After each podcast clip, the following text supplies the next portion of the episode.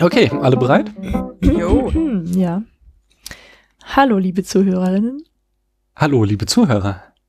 zum Spätfilm. Äh, Mist. oder so, nicht? Äh, Hallo Paula. Sollen wir, sollen wir nochmal von vorne anfangen? wie du magst. Guten Abend, liebe Zuhörerinnen. Verdammt, vielleicht hören die es ja gar nicht abends. Ja, oder morgens. Dann sag ich mal, guten Morgen, liebe Zuhörer. Ähm, herzlich willkommen zum Spätfilm. Und jetzt brauche ich ein Taschentuch. Ja, Tut mir echt leid. So, jetzt nochmal ganz normal von vorne. Ja? Wie vernünftige Spätfilmer. Hallo, liebe Zuhörerinnen. bist du noch da, Becky? Warte mal, jetzt bin ich gegen den Laptop gestorben. Equipment zerstört. Also ich bin noch da. Gut, hier ist nichts kaputt gegangen. Jetzt. Ach, jetzt nochmal. Ja, Hallo, liebe Zuhörerinnen. hallo, liebe Zuhörer. Herzlich willkommen zum Spätfilm. Äh, Kino in eurem Gehörgang. Und diesmal zu einer weiteren Kurzfolge im Zuge des Followbury. Genau, und wir sind nicht allein hier. Wen haben wir denn dabei? Wir haben auch Becky in der Tasche. So ist es. Hallöchen.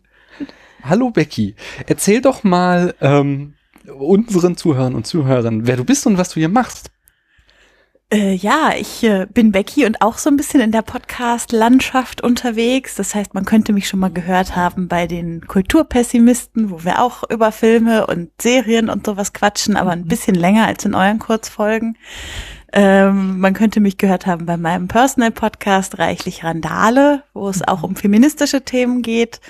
Ähm, bei der Geschichtenkapsel, bei Puerto Partida oder dem zugehörigen Fan-Podcast oder bei den Cinematic Smash Brothers. Also mit anderen Worten, einiges. war eine, äh, eine charmante Untertreibung, dass du ein bisschen in, im Podcasten unterwegs bist. Ja, aber ja noch nicht so lange wie ihr alle. Also ich mache Hm. das erst seit ungefähr anderthalb Jahren. Aber dann Na gleich gut. auf 200 Prozent. Ja, wenn schon, denn schon. Äh, und auch äh, sehr schön, äh, ein bisschen länger ähm, bei den bei, bei den Kulturpessimisten finde ich auch sehr schön. Was ich habe gerade eure Jahresrückblick gehört. Sechs Stunden war er oder über sechs ja, Stunden? sechs Stunden sieben. Wir haben im Zuge dessen herausgefunden, dass das auf Honig äh, äh, Limit sechs Stunden zwanzig sind. Ah, gut zu wissen. Mhm. Oh, okay. Dann geht's nicht mehr, David. Dann ist die Datei. Ja, dann muss man die Folge teilen. Okay. Falls wir mal da ne? irgendwann hinkommen, wissen wir das auch. Sehr schön. Ähm, äh, ja, ähm, wir sagen es schon, wir sind im Floppery. Wir werden eine Kurzfolge zu einem Lieblingsfilm machen. Das ist ja das Konzept in diesem Monat. Und zwar handelt es sich hierbei um einen Lieblingsfilm von Tobias Luca. Mhm. Ähm, um äh, welchen Film denn genau, Becky? Ja, das ist der wunderschöne äh, Film A Girl Walks Home Alone at Night. Und äh, wie findest du denn diesen Film? Wunderschön. Ja, wunderschön und sehr besonders. Und ähm, ich finde, er hat äh, Dinge in sich, die ich so noch nie in einem anderen Film gesehen habe. Und deshalb finde ich ihn unbedingt sehenswert. Mhm. Und du, Paula? Ja, dem kann ich mich nur anschließen. Also ich finde, ähm, an, an dem Film passt sehr vieles, ja, also die, die, die, wie er fotografiert ist, wie er erzählt wird und was erzählt wird und äh, wie überraschend da doch ein großes Thema ähm, ja aufgegriffen wird oder umgewandelt wird. Oh, okay. Mhm. Mm, Ich mochte den Film auch. Ihr müsst mich noch so ein bisschen überzeugen, glaube ich. Also ich finde sehr vieles sehr toll an dem Film. Also sehr viele Versatzstücke gefallen mir sehr gut. Ich bin immer noch so ein bisschen am Grübeln, ob das Ganze ein geschlossenes Ganzes ergibt, weil irgendwie äh, viele einzelne Motive und wie viele einzelne Szenen und so haben mir extrem gut gefallen. Aber ich weiß, dass ich, als wir ihn geguckt haben, danach hier saß und dachte so, hm, und irgendwie fehlt so der, der Bogen bei dem Ganzen. Mhm. Falls ihr das schon nachvollziehen könnt oder noch nicht, aber Noch nicht so ganz, glaube ich. Ich schon ein bisschen, aber ich, ich empfinde ihn auch ein bisschen als einen Episodenfilm, auch wenn er natürlich eine durchgehende Handlung hat. Aber er hat schon was Episodenfilmhaftes, deshalb kann ich das mit den Versatzstücken durchaus nachvollziehen. Ich denke, da steigen wir gleich noch tiefer äh, drin ein, aber bevor es soweit ist, Paula, erzähl uns doch mal bitte die Eckdaten. Aber sehr gerne. Der Film erschien im Jahre 2014 und die Regie führte Anna Lili Amirpur. Aha, ihre Filmografie beinhaltet äh, A Girl Walks Home Alone at Night als Kurzfilm. Mhm. Das wäre jetzt auch mal interessant gewesen. Äh, den hat sie schon 2011 gemacht. Dann eben drei Jahre später den, den äh, langen Film. Und dann hat sie 2016 The Bad Batch gemacht. Das habe ich, also kenne ich nicht. Aber auch von der Girl Walks Home Alone at Night hatte ich vorher nichts gehört. Ja, genau, Ja. aber das ist jetzt bislang ihr letzter Film, oder wie? Oder ihr zweiter dann quasi. Ja. Mhm. Ähm, sie hat auch das Drehbuch geschrieben und den Film produziert. Also ein klassischer Autorenfilm oder Autorinnenfilm in dem Mhm. Fall. Die Kamera führte Lyle Vincent. Mhm. Der hat auch ähm, Bad Batch gefilmt und The Woman in Black von 2012. Das ist so ein Gothic-Horrorfilm mit, oh man, jetzt weiß ich nicht, entweder Harry Potter oder Frodo. Ha- Harry Potter gleich mit Hm. Daniel Radcliffe, meine ich. Ähm, ja, dann haben wir noch die Besetzung. Sheila Vaughn ist eben The Girl. Hm. Ja. Ähm, Arash Marandi spielt Arash. Marshall Manesh Hossein. Und ich kann die Namen wahrscheinlich, äh, also ich weiß nicht, wie ich sie ausspreche. Ich versuche es einfach. Ja. Äh, Mohsan Mano ist Ati. Mhm. Kann mich gerade gar nicht, wer ist denn Ati? Ist Ist das nicht das Kind? Ich glaube, das ist der Junge. Ach so, aha. Dann Dominic Rains spielt Said. Said. Das müsste dann der Zuhälter sein? Es gibt noch einen. Oder Rome Shadanlu. Shadanlu spielt Shayada. Das ist, glaube ich, die Prostituierte, oder?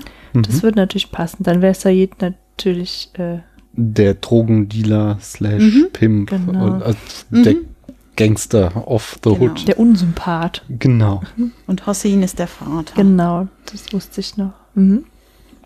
Ähm, dann ist noch interessant, dass äh, das Budget des Films per Crowdfunding äh, zusammengekratzt wurde. Mhm. Und zwar waren es, äh, ich kenne die, was? Das müssten Dollar gewesen sein. Ja, aber was ist USD? US-Dollar. US-Dollar. Ach so, Sorry. ja, ja, das ist verwirrend. Also, äh, es sind 56.903 gewesen. Also äh, niedrigstes Indie-Niveau sind wir hier. Ähm, ja, und das Genre, die Genres wären dann Horror, Autorinnenfilm und Vampirfilm. Mhm. Irgendwo dazwischen sind wir uns. Ach so, Mhm. hier, das Einspielergebnis war ungefähr zehnmal so hoch wie die Ausgaben, nämlich 628.000 Dollar. Also äh, für in absoluten Zahlen nicht sonderlich viel, aber gemessen am Budget hatte halt äh, war es dann doch ein enormer Erfolg Mhm. und hat halt ja auch dazu geführt, dass sie offensichtlich jetzt auch einen zweiten Film finanzieren konnte. Ja. Mm, und zwar, ich habe noch so ein paar Fun Facts gefunden. Ähm, der Film ist ähm, in den USA gedreht worden, ähm, aber komplett von, äh, also die komplette Crew und äh, zumindest die kompletten Schauspieler äh, sind Exil-Iraner und entsprechend war auch die äh, Drehsprache Farsi. Äh, haben wir den auf Deutsch geguckt oder mit Untertiteln? Weiß ich gerade gar nicht mehr. Ich glaube mit unter. Es ist ja auch nicht so viel Sprache im Film, ehrlich Genau, es wird Mhm. wenig gesprochen. Mm. Ja, Arash übrigens, der Schauspieler von Arash, der wohnt Mhm. in Hamburg.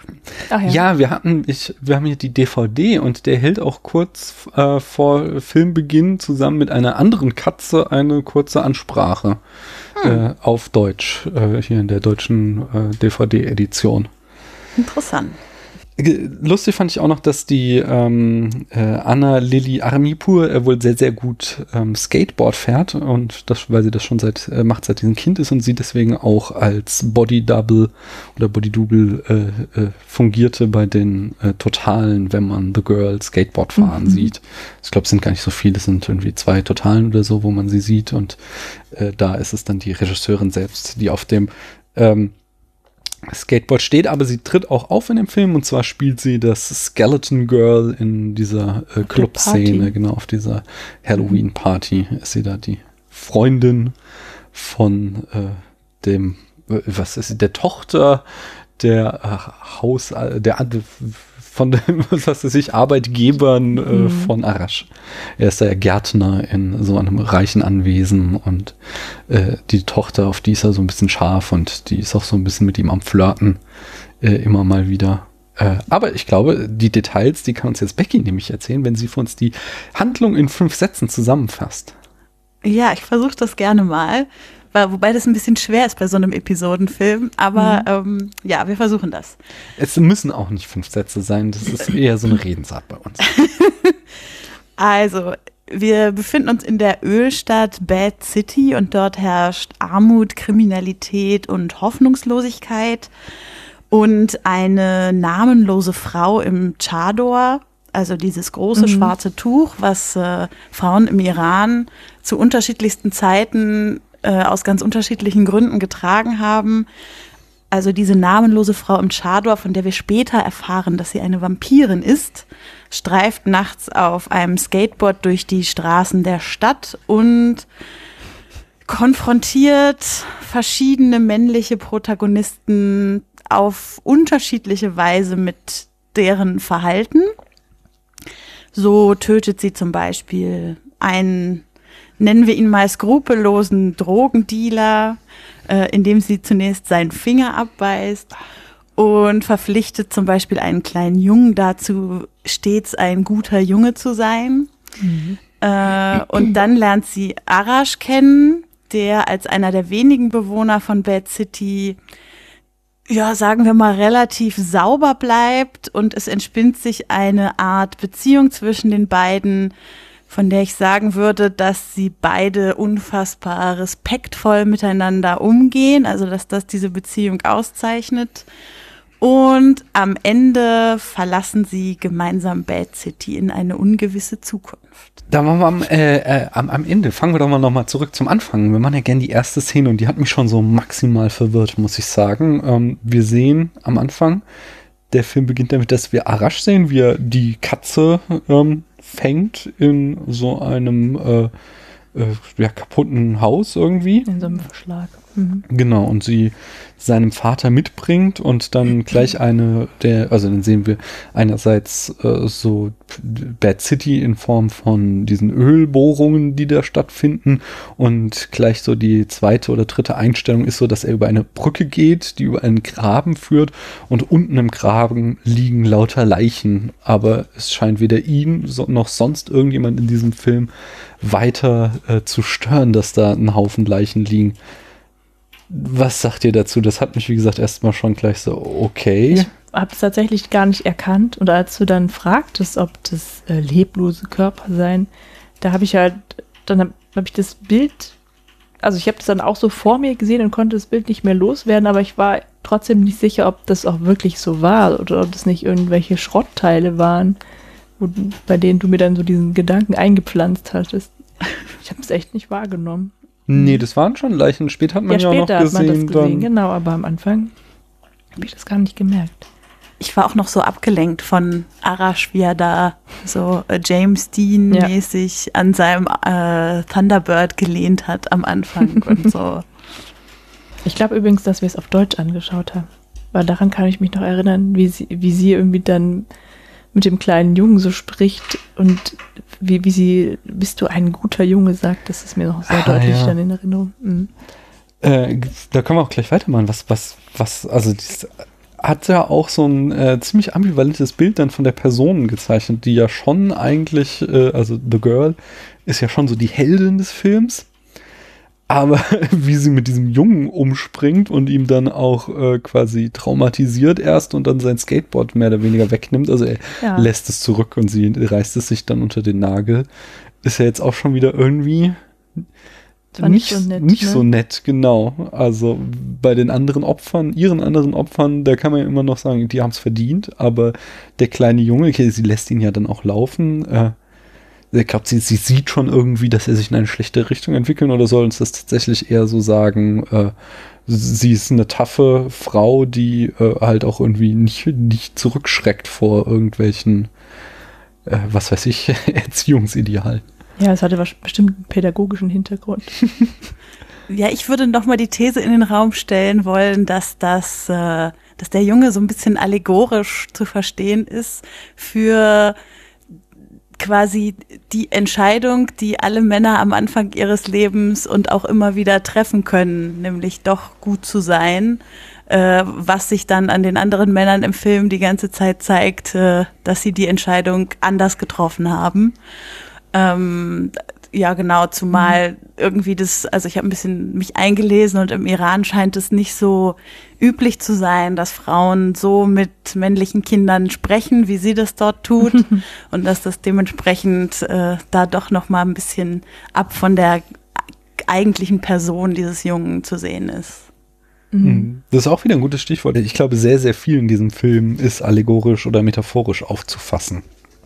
Ähm, das hatte ich zumindest oft so das Gefühl, dass es weniger spannend ist jetzt die Geschichte, die ich hier sehe, sondern vielmehr, wofür das Ganze steht. Also da haben wir so viele kleine ähm, Symbole, was schon anfängt irgendwie mit diesen, äh, diesen sehr klassischen Öltürmen, die da, die man irgendwie aus Western oder so kennt, Mhm. äh, die ich glaube ich auch irgendwie so typisch die USA sind. Jedenfalls äh, kenne ich die immer nur aus amerikanischen Filmen. Ähm, die, ich hoffe, ihr wisst alle, was ich meine. Die, Ja, sicher. Die mit, Pumpen. äh, genau, die Mhm. mit so, so äh, Hammerkopf immer hoch und runter gehen, was ja auch irgendwie schon wieder wie äh, die Vampirzähne sind, die in äh, die Opfer reinbeißen, so eben hier die Ölpumpen, die in die Erde reinbeißen. Wir haben da äh, sehr unverhohlen eben der Finger, der abgebissen wird als äh, Phallus-Symbol oder äh, dann später ähm, schenkt Arash äh, ähm, dem, dem Mädchen, sag ich jetzt mal, oder The Girl äh, Mhm. eben Ohrringe und sie fordert ihn auf, weil sie keine Ohrlöcher hat, ihm äh, sie ihr zu, äh, jetzt zu stechen, was ja dann auch quasi wieder äh, dieses Bild des Beißens umdreht äh, und Oh Gott, so gut. ja, Für mich eine der besten Szenen spring überhaupt. rein, erzähl. Ja, also wie sie das quasi umdrehen und äh, daran halt zeigen, wie diese Beziehung zwischen den beiden auch funktioniert. Also, dass sie sich gegenseitig auf die Welt des anderen einlassen und so, finde ich super. Mhm. Ja, ich habe das so als Entjungferungssymbol gesehen. Also nicht als, nicht als Tausch, sondern dass sie halt wie ihn ähm, dann halt auch tatsächlich an, an sich ranlässt, obwohl es halt auch gefährlich ist, weil sie ja eigentlich quasi eine Menschenfresserin ist, die sich halt ausgerechnet auch Männer halt ausschließlich als Opfer ausgesucht äh, hat, ja. Mhm. Aber dass sie halt eben eine Beziehung eingehen, dann halt auch eine sexuelle, trotz dieser Gefahr, ja. Mhm. Ja, ich glaube, dass halt auch ganz oft eben dieses, äh, das hier in diesem Film das Beißen mit Sex äh, assoziiert wird. Also es hat, Das ist wahrscheinlich bei Vampiren allgemein so. das stimmt, ich glaube, es hat immer schon was Erotisches gehabt in, in Mhm. dem Vampir-Mythos. Aber, ähm, oder wie immer schon ist jetzt zu hoch gegriffen, aber ich glaube schon mit dem Roman Dracula begann das spätestens, äh, dass da äh, auch immer so eine sexuelle Komponente mit dabei war.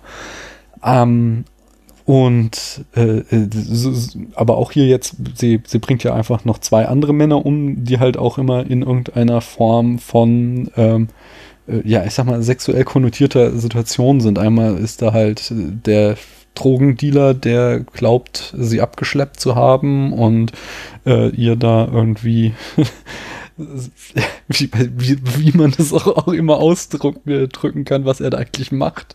Also er hat sie mit in seine no Wohnung genommen und er äh, zieht sich eine äh, Line nach der anderen rein und tanzt Und dabei. vorher hat sie ihn ja schon dabei beobachtet, wie er der Mhm. Prostituierten kein Geld gegeben hat, nachdem Genau. sie äh, ihn befriedigt hat. Also damit ging es ja eigentlich schon los. Hm, Genau. Und äh, dann, ja, nimmt er sie mit in, in seine Wohnung. Und äh, das ist auch so was Schönes, ähm, was du auch eben sagtest, Becky, mit diesem Umdrehen äh, von, äh, von, von Rollen oder so, mit dem Stechen der Ohrringe, sowas, was dir halt auch immer wieder passiert, dass eben so ähm, Gefahrensituationen umgedreht werden. Also, dass halt äh, die Männer jederzeit glauben, äh, dass sie quasi hier The Girl dominieren könnten, aber nicht checken, dass sie jetzt eigentlich diejenigen sind, die in Gefahr äh, schweben das ist ja auch schon im Titel des Films total angelegt. Mhm. Also ich meine, dieses äh, A Girl Walks Home Alone at Night, äh, das ist wahrscheinlich was, was äh, jede Frau schon mal erlebt hat, irgendwie nachts allein durch die Straße laufen und irgendwie Schritte hinter sich spüren und mhm. erstmal abchecken, ob das jetzt ein Typ ist oder nicht und wenn ja, vielleicht die Straßenseite wechseln oder was auch immer. Und in dem Film äh, funktioniert es halt andersrum. Also es wird damit gespielt, dass die Männer sich alle so sicher fühlen, wenn sie nachts allein auf der Straße unterwegs sind. Ja, das finde ich, also das finde ich das allerbeste, so der Höhepunkt für mich an dem Film. Ähm, und, und gerade dieser Titel, der, der triggerte das bei mir auch so, dass ich den Film eigentlich lieber nicht angucken wollte, weil ich dachte, oh Gott, was wird dann diesem armen Mädchen wohl wieder passieren, so, ja.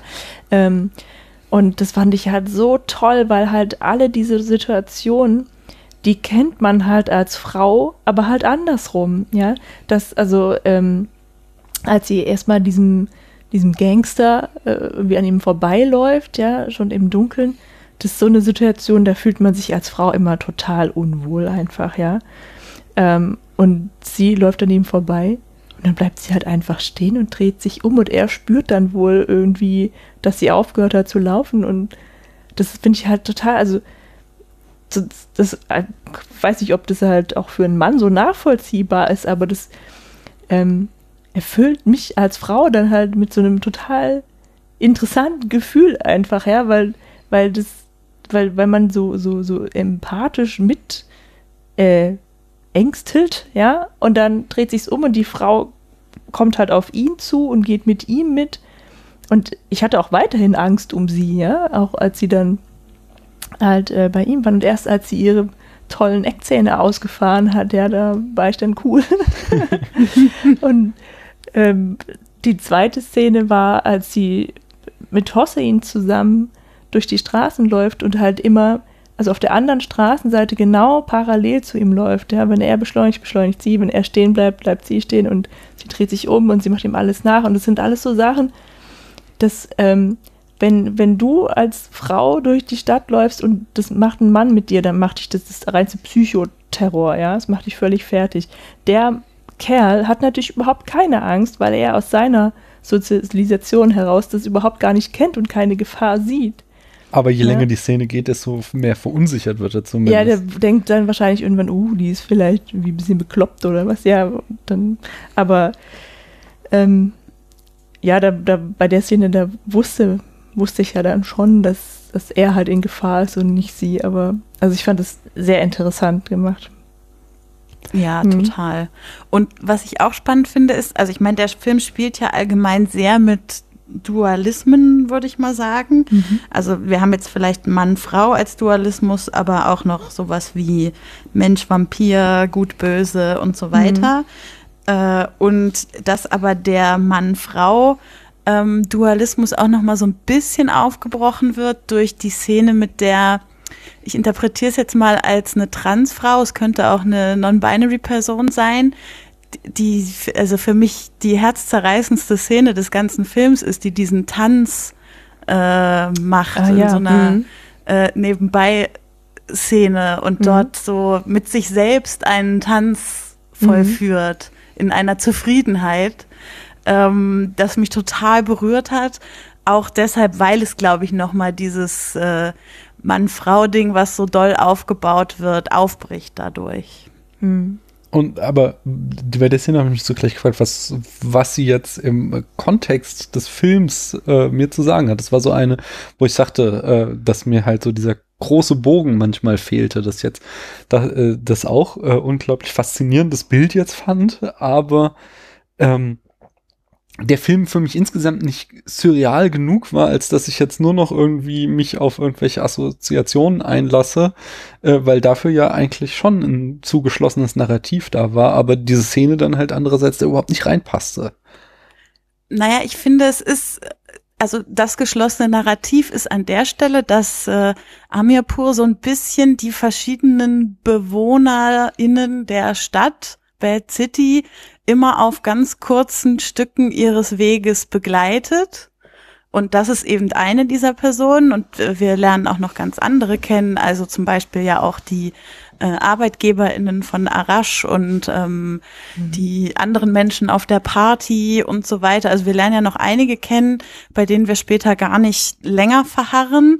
Die, bei denen wir länger verharren, sind dann immer die, bei denen äh, unser unsere Vampirfrau in stärkere Interaktion tritt. Aber ähm, ich glaube, man braucht auch diese anderen Menschen, um nochmal zu sehen, dass die Vampirin sich nicht einfach jeden in dieser Stadt schnappt, obwohl in dieser Stadt wahrscheinlich jeder äh, irgendwas hat, was die weiße Weste ihnen raubt. Und sie holt sich aber trotzdem nicht jeden oder jede, sondern nur ganz bestimmte Leute, die ziemlich viel auf dem Kerbholz haben. Hm. Da schließt sich für mich gleich die Frage an, was ist denn das eigentlich für ein Ort, dieses Bad City? Du hast jetzt irgendwie schon rein interpretiert, dass irgendwie alle Menschen da was auf dem Kerbholz haben. Ähm, ich hatte, für mich wirkte das die ganze Zeit sehr äh, auch wieder irgendwie wie so ein Symbol für unsere äh, ja postindustrialisierte Welt, wo alles irgendwie am zugrunde gehen ist. Ähm, also das, das ähm, von den Bildern her erinnerte mich. Ich kenne jetzt Iran nicht gut genug, aber es erinnerte mich eher stark, was man so, äh, was weiß ich, aus, äh, aus manchen Ruhrpottstädten kennt oder aus Detroit in den USA oder Vergleichbares, wo halt einfach ähm, Städte da niedergehen, weil äh, die großen, ja, Gewerbe- oder Industriestandorte kaputt gehen und Menschen dann auch in so eine Art Depression verfallen. So kamen mir auch sehr, sehr viele der Charaktere da irgendwie unheimlich traurig und einsam und deprimiert vor. Hm. Ja, Amirpur sagt ja auch selber, dass äh, sie gar nicht, also mit dem Ort gar nicht den Iran darstellen wollte, sondern dass das eine fiktive eigene Stadt ist, die sie erschaffen hat, äh, in der sie ihre eigenen Regeln sozusagen aufstellen und walten lassen konnte. Und äh, da dann eher, also ja, dieses, dieses ganze Industrieding, was du jetzt aufgezählt hast, finde ich gemischt mit so ein bisschen Gotham City. Mhm. Also ich finde, es ist so ein bisschen eine Mischung aus beidem. Eben dieses, diese vielen äh, verlorenen Seelen, die irgendwie vom Schicksal gebeutelt wurden, durch dass es keine Perspektiven irgendwie in der Stadt gibt und dann eben daraus anschließend, dass eben niemand ohne Schuld ist, sozusagen in dieser Stadt. Also ich habe äh, ehrlich gesagt das gar nicht so gesehen, dass es irgendwie die komplette Stadt und ihre Bewohner so ähm, so einschließt, ja, sondern ich dachte, ja gut, wir haben halt hier einfach bestimmte Personen, die halt ähm, ja hauptsächlich durch die Vampiren irgendwie in ihre Handlungen miteinander verbunden mhm. sind. Aber andererseits sind es natürlich auch so Prototypen für gescheiterte Existenzen, könnte man sagen. Ja? Mhm. Also du hast ja den, den Drogensüchtigen, ähm, dann den, den, den Zuhälter, ja, die Prostituierte, die, also die, die offensichtlich auch unglücklich damit ist, ja. Ähm, und naja, gut, der Arash ist halt irgendwie so ein, so ein, so ein junger Mann zwischen den Fronten, der halt irgendwie unter seinem Vater leidet und ähm, halt nicht richtig Fuß fassen kann, offenbar im, im Arbeitsleben, sondern da halt irgendwie als Gärtner arbeitet bei so einer reichen Familie. Ähm, ja, von denen wir halt ja auch nicht, nicht weiter was erfahren, weil die halt irgendwie, ich finde einfach tatsächlich, ähm, die gehören halt irgendwie nicht so wirklich dazu, zu dem Film. Und ich weiß auch nicht, ob, ob die dann, also über die kann man ja gar nicht sagen, ob das jetzt irgendwie typische Bad City-Bewohner sind oder nicht. Das Einzige, was dann halt aber schon dafür spricht, dass, dass die ganze Stadt so verrucht ist, äh, ist natürlich dieser Graben mit den Leichen drin. Ja, wenn mhm. den halt, äh, wenn die Leichen da halt offen herumliegen, aber die zwei, drei Menschen, die wir sehen, die da dran vorbeilaufen, keine Notiz davon nehmen, dann deutet es natürlich darauf hin, dass das irgendwie ähm, Mord und Totschlag halt zum Alltag in Band City gehören. Ja, und ich finde an dem Charakter von dem Vater, äh, Mhm. der ja gespielt wird von dem Taxifahrer aus How I Met Your Mother, Mhm. falls es äh, noch nicht allen aufgefallen ist. Und den das ist ja nicht. also wie Tag und Nacht. Ähm, an dem finde ich sieht man so ein bisschen, also es ist einer der wenigen, die eine Entwicklung in dem Film so durchmachen. Und zwar, also er ist halt am Anfang noch so nicht ganz auf der schlechten Seite. Also er nimmt zwar Drogen, aber ähm, man sieht ihn auch als unter der Sucht leidend und äh, dass sein Sohn sich irgendwie um ihn kümmert. Deshalb muss er ja auch irgendwie was Liebenswertes so an sich haben. Und man sieht dann halt immer mehr, wie er so auf die auf die Bad-Seite von Bad City äh, wandert durch diese Sucht und durch das, was das aus ihm macht, bis er dann am Ende eben versucht oder auch es tut und dieser Prostituierten quasi Drogen einflößt und sie zwingt zu einem Trip. Hm. Ja, wobei das, ich weiß nicht, ob er wirklich eine Entwicklung durchmacht, weil ähm, er trifft sie ja da nicht zum ersten Mal. Er scheint ja quasi Dauergast oder wie sagt man, Flatrate-freier bei ihr zu sein, ja. Nee, eben nicht, er hat ja nicht das Geld. das ja, kriegt okay, er- falsch aus. Also anscheinend äh, geht er öfter zu ihr. So, Punkt. Und ähm, Was ja erstmal okay ist, wenn es auf Gegenseitigkeit beruht und er sie bezahlt und sie das aus freien Stücken tut. ja, das weiß man halt nicht, weil das ist ja so, dass sie ja wohl nicht so gerne Prostituierte ist. Wird es nicht irgendwie an, am The Anfang sagt das zu ähm, ihr. thematisiert? Ja, genau, die sagt zu ihr, aber ach nee, der Zuhälter fragt sie, ob sie nicht mal Kinder haben möchte. Ja, genau. Stimmt, er fragt, okay, alle. Frauen wollen doch irgendwann Hm. Kinder, ist seine Stimmt. Aussage. Und sie sagt da nichts zu. Also Hm. Mhm. Ich bin mir da nicht so sicher, ob sie sich das nicht einfach vor der Hoffnungslosigkeit und den Möglichkeiten, die die Stadt eben liefert, Hm. gewählt hat. Hm, okay, ja. Mm, Ich möchte noch mal, äh, also eine Sache, die für mich, äh, die wir noch irgendwie äh, gar nicht gebührend erwähnt habe, die ich auch wirklich toll fand, die mich geflasht hat, ist halt eben äh, wieder in dieser auch Symbolik umdrehen, äh, die Rolle des Chadors hier, der ja irgendwie äh, Mhm. äh, ultimatives ähm, Symbol für Unterdrückung ist, gerade halt im Iran auch, wo, ähm, wo ja jetzt auch in den letzten Wochen äh, Frauen aus Protest sich in der Öffentlichkeit hingestellt haben, unverschleiert und dafür dann immer verhaftet wurden. Ähm, und äh, der Film ist halt einfach, äh, äh, ja, die Symbolik umdreht und hier halt der Chador zum, zum äh, total etwas äh, Verruhtem, etwas Gefährlichem, dem Symbol auch schon irgendwie für die Freiheit dieser Vampirin wird.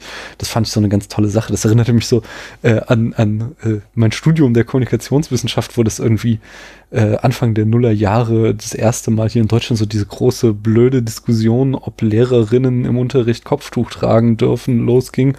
Und mein Prof sich damals so tierisch drüber aufgeregt hat, weil er meinte, äh, dass die Leute nicht checken würde, dass nichts von sich aus ein Symbol ist, sondern erst zum Symbol gemacht wird. Und wenn halt, äh, also natürlich kannst du äh, ein, ein Kopftuch zum äh, absoluten Symbol der Unterdrückung machen, wenn du es zum Beispiel wie im Iran einfach zum äh, den Frauen äh, obtruierst und sie nicht die Möglichkeit haben, das selbst zu entscheiden. Aber wenn halt eine Frau das in Deutschland aus freien Stücken, aus ihrem Religion rausmachst, dann äh, kann man den Diskurs eben auch so umdrehen, dass es kein äh, Symbol der Unterdrückung ist, sondern eben eine Wahl, die diese Frau getroffen hat. Und äh, genau das, finde ich, macht hier eben äh, Ami Pur, dass sie, dass sie dieses Symbol einmal komplett auf den Kopf stellt und es jetzt eben nicht mehr das Symbol der Unterdrückung ist, sondern hier einfach diese, äh, ist ja auch die Vampirin die einzige, die eben einen Chador trägt und damit das Ding plötzlich, äh, ja, eine ganz andere Rolle spielt. Und das fand ich einfach äußerst charmant. Ich finde auch, dass es total cool aussieht. Und gerade wenn sie Skateboard fährt, dann flattert es so im Wind. Genau, das Skateboardfahren ist ja auch so ein bisschen das Schweben, was man sonst aus anderen Vampirfilmen irgendwie Mhm. äh, irgendwie mystisch aufgeladen kennt. Und hier fährt sie halt einfach Skateboard, was ich ziemlich cool finde. Äh, was ich zum Chador schon aber noch mal sagen wollen würde, ist, dass der ja zu unterschiedlichsten Zeiten aus Mhm. unterschiedlichen Gründen getragen wurde. Und zum Beispiel es auch mal eine Zeit gab, wo es im Iran verboten war, den Chador zu tragen und es dann ein Zeichen des Widerstandes war, ihn doch zu tragen. Also ähm, da ist auch wieder so passend zu dem, es wird irgendwie zu einem Symbol gemacht. Mhm. Also da ist auch nicht alles so eindeutig, wie es irgendwie auf den ersten Blick scheint. Und es ist eben nicht eine andere Form des Kopftuchs. Also es gibt ja sehr viele verschiedene, sondern Ja. eben dieser Chador, den es eigentlich nur äh, im Iran heutzutage gibt, beziehungsweise damit assoziiert ist, weil er eben dort so lange verpflichtend war für die Frauen. Wird er oder wurde der denn dort auch genau so getragen, wie die Vampirin das tut? Weiß das jemand von euch? Nee, also eigentlich trägt man den vorne noch ein bisschen geschlossener, Ja. so dass sozusagen der direkt unterm Kinn auch so zu ist. Mhm. Und aber, also was stimmt, ist, dass er auch über der eigentlichen Kleidung getragen wird, Mhm, was sie ja auch macht. Sie hat ja immer noch dieses gestreifte Ringelshirt Ja. an. Ja, weil ich halt finde, dass er tatsächlich ja nicht wirklich viel verschleiert, ja. Also er ist ja tatsächlich, so, so wie sie ihn trägt, ist halt wie so ein Umhang mit Kapuze ja mehr.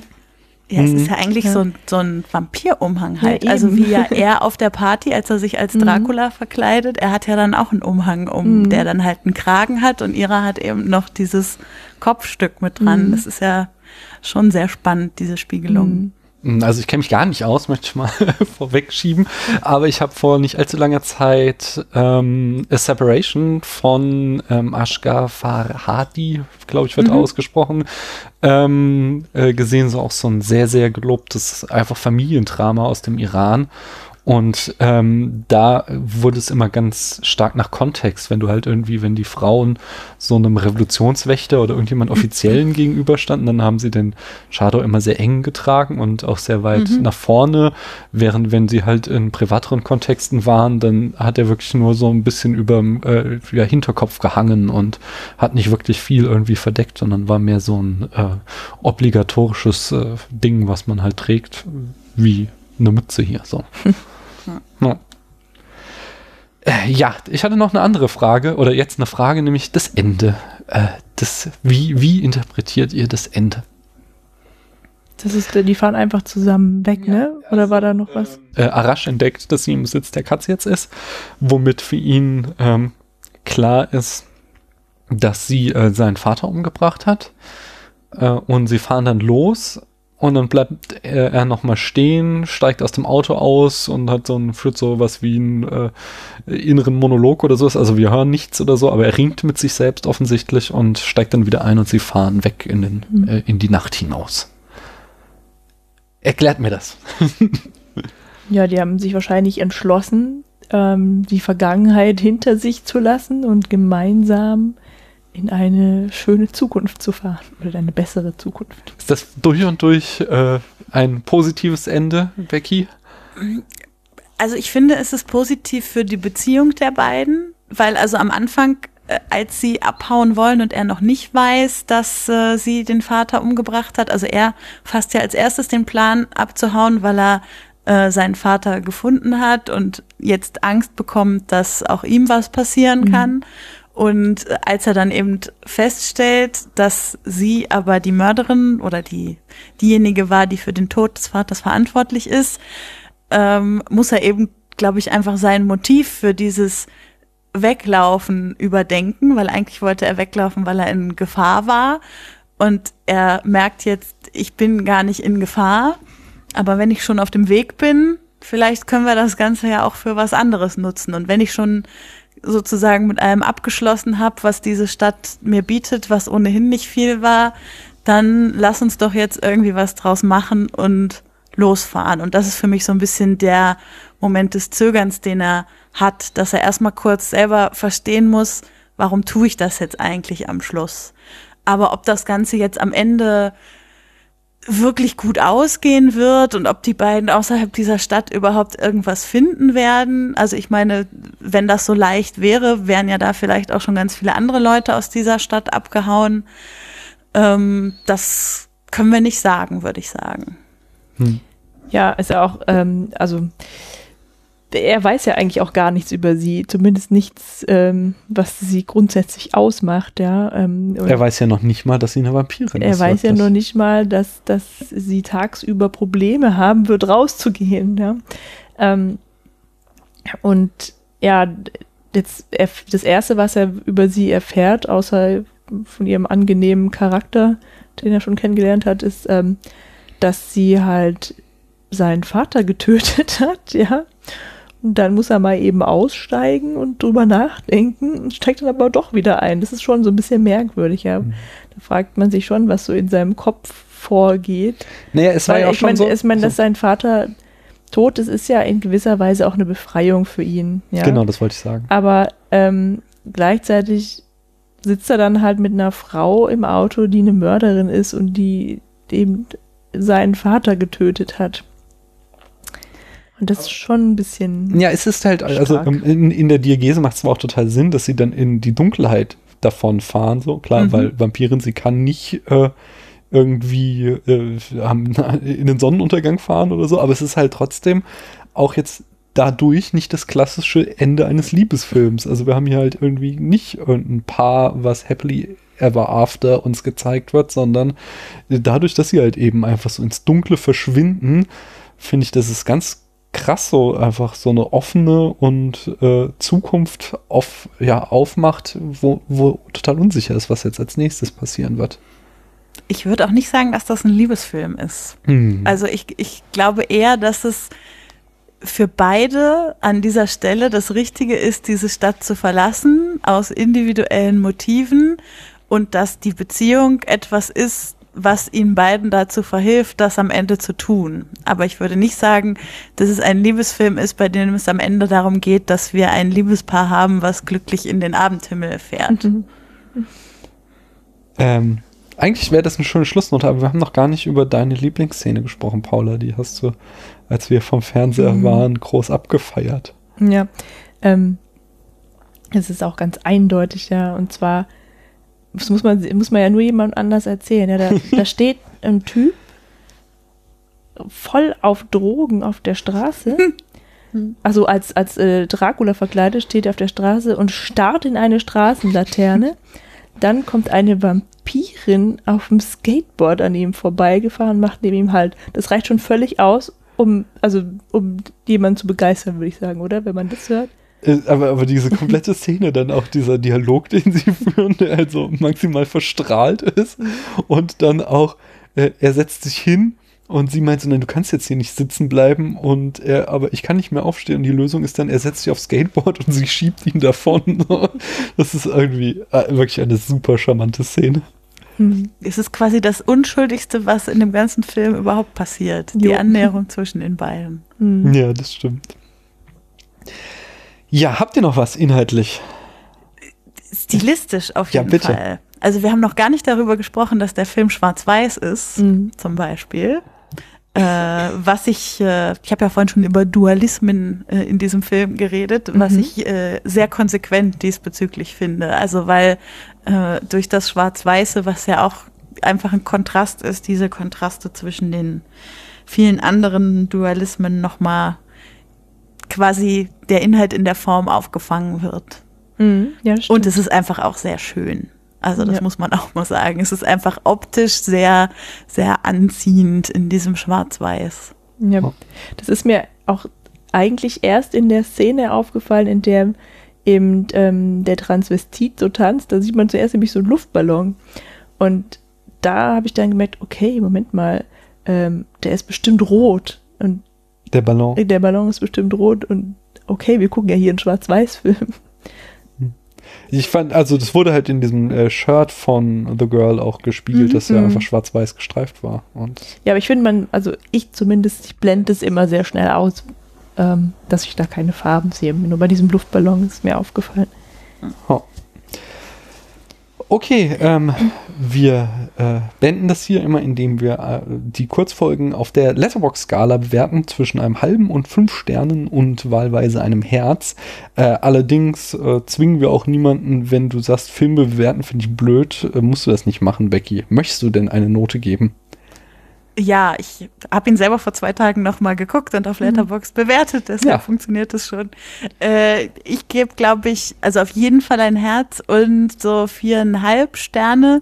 Also ich finde ihn schon wirklich, wirklich wunderschön und der halbe Stern Abzug ist so ein bisschen dafür, dass ähm, er sehr langwierig ist an manchen Stellen. Was ihm gut tut an vielen Stellen, aber manchmal wünscht man sich doch, dass es jetzt ein bisschen zügiger zur Sache geht. Mhm. Paula? Mach du mal zuerst, ich bin mir noch unschlüssig. Ah, okay. Äh, ich ich gebe ihm nicht ganz so viel. Ich gebe ihm dreieinhalb Sterne, auch ein Herz. Ähm, ich mochte ihn. Äh, er ist äh, definitiv überdurchschnittlich gut, aber ich sagte auch, dass er noch nicht so irgendwie, also na, auch nach diesem Gespräch ist irgendwie für mich noch nicht ganz rund. Vielleicht, wenn ich ihn nochmal gucke, aber vielleicht hat er auch einfach so ein, äh, ja, ist halt vielleicht auch einfach so ein typischer Debütfilm, wo äh, Amipur noch ein bisschen reifen muss und irgendwie ihre nächsten Filme sie dann äh, zur Perfektion aufläuft. Ja, okay, und ich weiß jetzt auch, was ich sage. Ähm, ich habe nämlich überlegt, ob ich fünf oder vier Punkte geben soll und wusste nicht, warum ich mehr zu vier neige, aber jetzt weiß ich es, weil, äh, vier Sterne, Entschuldigung. Der Arash, der gefällt mir irgendwie nicht so ganz. Ja, Aha, warum? ähm, ja, es wird irgendwie ziemlich viel, äh, er kriegt ja viel Screentime, ja, und ich finde ihn halt irgendwie, ich finde ihn nicht so interessant und äh, ja, ich, ich vielleicht finde ich ihn auch irgendwie unsympathisch, ja, aber ähm, ja, die Figur, weiß nicht, die war irgendwie so mm, zu wenig eindeutig, aber auch zu wenig ambivalent, sondern es ist ja mehr so ein Normalo-Typ. Ja, der also, ist ja deswegen auch nicht schlecht, aber irgendwie, irgendwie gefällt mir der halt nicht ganz. Und deswegen kriegt der Film nur vier Punkte, äh, vier Sterne, aber selbstverständlich auch ein Herz. Hm. Äh, auch wenn wir jetzt eigentlich schon fertig sind, ich glaube, Mhm. da müssen wir einfach nochmal, äh, denn sie wissen nicht, was sie tun, gucken. Denn ich glaube, da steckte ganz schön viel eben James Dean in Arash drinne aus diesem Film.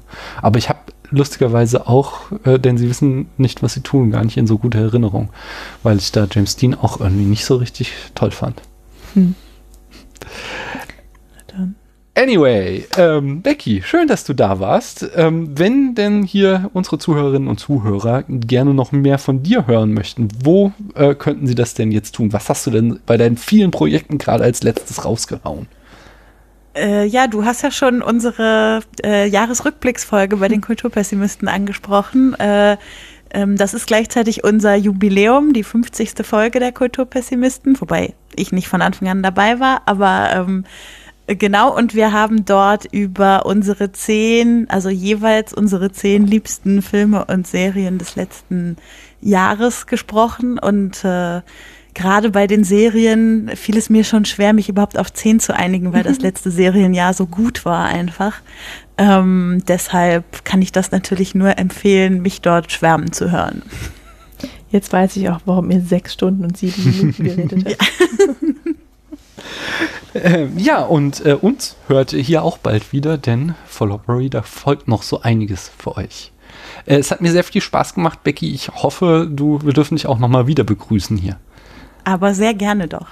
Das ist schön. Ja, danke auch von mir, dass du dabei warst. Ja. Und ähm, genau, danke auch fürs Zuhören an alle anderen. Und bis bald. Tschüss. Tschüss.